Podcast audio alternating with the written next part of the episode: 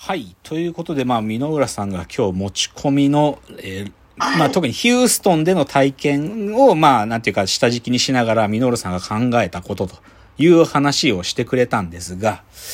はい。えーっとですね、えーっと、ちょっと、まずこの話から、ミノルさんの話に回帰するんだけど、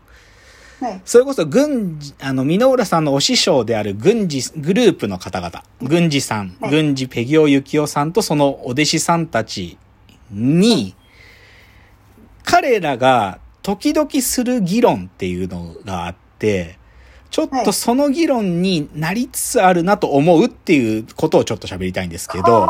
えっとですね、まあそれこそ軍事グループの方たちと一緒にうちの会社が主導で、あの、うちの会社がまあある意味コーディネートしてやったイベントがかつ3年、4年前かな ?3 年前ぐらいに、ダサかっこ悪い祭りというイベントをやったんですよ。深谷さんは当然、はい深谷さんはとあの知らないはずなんですけど、ううちの会社と、えっ、と、軍事グルー、軍事研究室と、で、あとは、あの、出ていただきたいいろんな方たち、僕らが好きな、それこそクリエイターの方たちとか、もういろんな方に出てもらった変な謎のイベントを早稲田でやったんですよ。でで、すごかったです。うん。はい、で、その、まあ、ある意味僕はすごく満足したイベントがあった時に、はい。ある、最後の、イベントの最後にですね、聴衆の方の一人で、その方がね、なんかこう質問をししてくれたんですけど、それがね、なんていうのかな。前半と後半があって、前半が僕が喋って、漫画家の宮川聡先生がお話ししてくださって、で、その後僕、スーパーササダンゴマシンさんがお話ししてくださって、はい。で、その、博報堂の変な雑誌を作ってる木原さんって人とその前半登壇者の4人で、まあ、な、なんなんですかね僕らがやってることはみたいな、キモいよねみたいなことを、まあ、なんか自分たちで言うみたいな時間があったんですよ。で、後半はどちらかというともうちょっと学術的に、ダヴィンチョウソレザンさんが自分が考えてる、コジコジっていうキャラクターのな秘密とか、もしくはは、その木原あ、木原さんじゃないや、長坂先生、長坂先生にだよね。あの、建築の先生が、あの、建築、そう、地獄の目視録とかをと使いながら、建築とは何かっていうかね、建築っていうのはそんなリジットなものじゃないんじゃないかって話をして、で、最後に軍事さんが、ダサかっこ悪いってコンセプトは何なのかってことを喋るっていう、まあ、極めてグロテスクなイベントだったんですよ。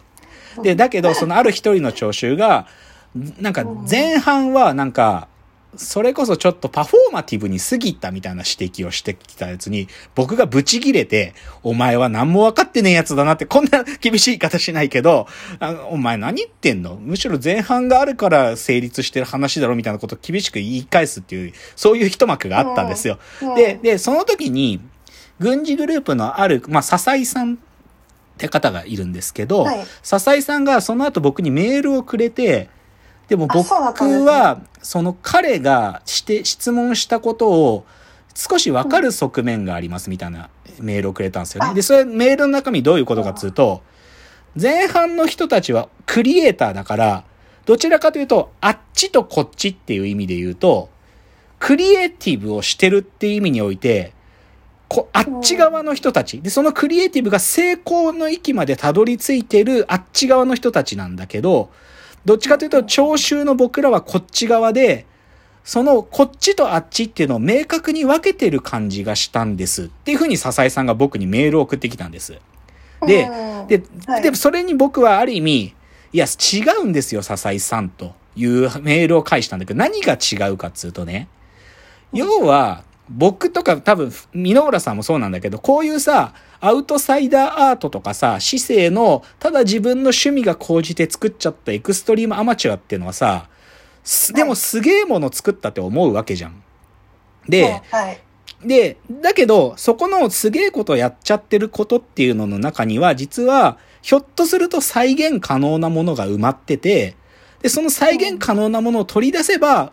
箕浦さんが言うように走馬灯が起こせたりデジャブみたいな独特な感覚っていうのを立ち表せる、なんかそのヒントが埋まってるかもって思ってる意味において、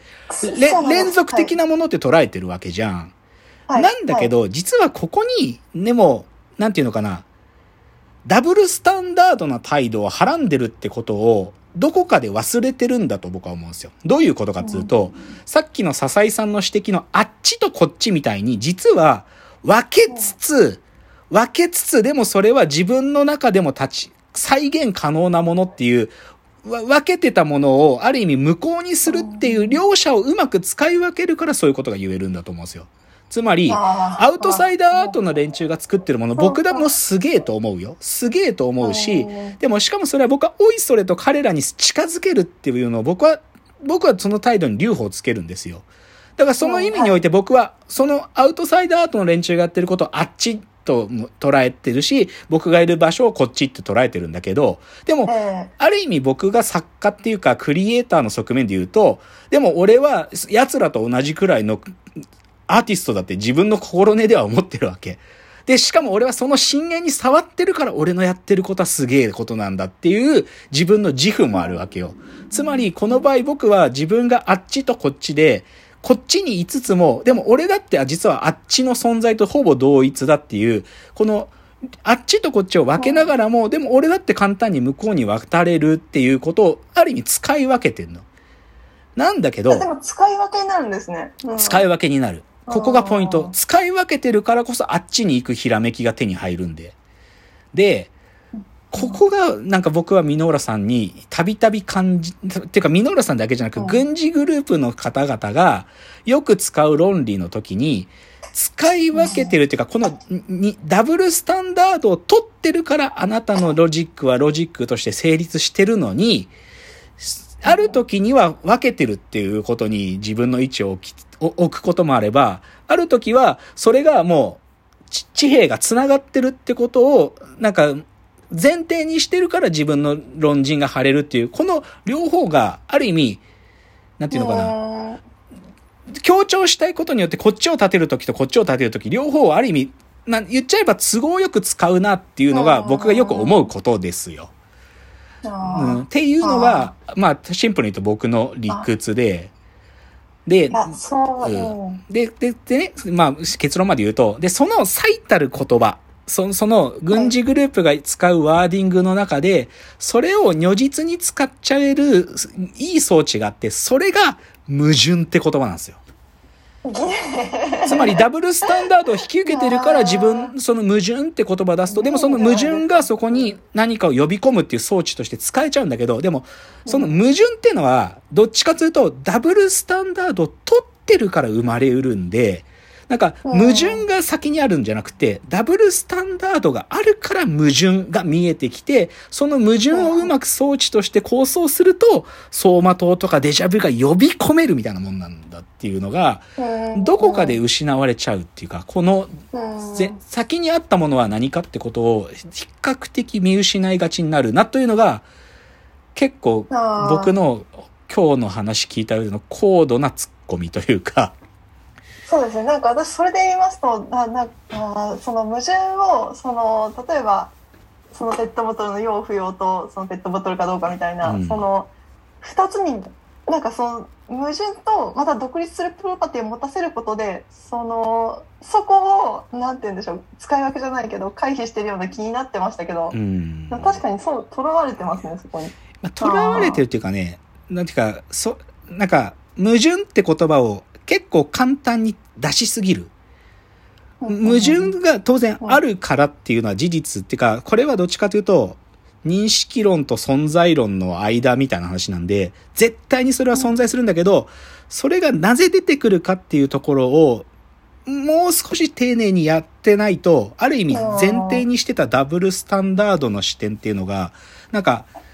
そこの部分がまず薄くなっちゃうっていうか、っていうのが思うとこっすね。うんなんかこそれはちょっと。全全然あのあの丁寧にやってる、うん、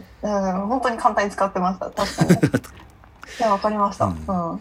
ていうちょっと最後に、うん。ここでもこのはどっちかというと特級レベルのリクエストというか特級レベル、なんかそここそがなんか分かってたらこんな苦労はせんわという話なんとこなんで、うん。なんかうん。ちょっと聞いてる方たちや深谷さんを置き去りにして 最後のツッコミしましたけど、はい。あの、私もすいません。ちょっとあの、もうちょっとインタラクティブにできたらよかったんですけど、ちょっと一人喋りが多くて、あの、お聞き苦しかったかと思いますが。まあでもいいんじゃないですか。なんかアメリカで箕浦さんうがんまだまだこういうものを探し続けてるということが分かったと。でも究極さ、なんか今日の話聞いてて僕思ったけど、なんかこれずっと言うか言うまいか考え、いや前から思ってたけど、はい。なんか、か、科学者っていうか、研究者っていう態度を、なんか、うん。それでも箕浦さんが保持する理由って何なんだろうって思ったな。なんかもうアーティストって名乗ればいいじゃんって思った。なんか、いや、あの、うん、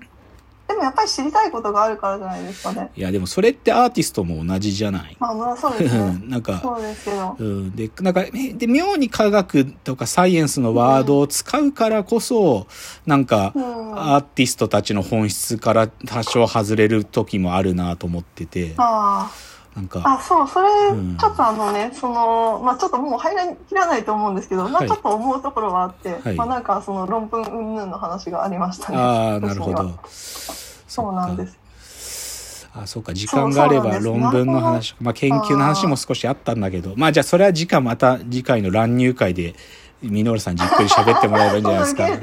論文の話を。うんはい。いや、でもなかなか、なんかそのアメリカ、アメリ、でもアメリカが体験できましたか深谷さん、アメリカが。あ、そう、それ大事大事。アメリカが感じられたかな？ちょっと、スタジアムの音声は聞けたけどね、アメリカ、向き出てるアメリカがよくわかんなかったね。その、そうですか。アメリカがっていう、まあわかんないけど、まあでもちょっと、僕らも体験してみなきゃいけないんだよな、このアートカーとかね。あ、やばい、もう時間が来てしまいました。じゃあちょっと今日はスペシャル回だったんですけれども、また次回通常回に戻りますので、わーわー言っております。お時間です。さようなら。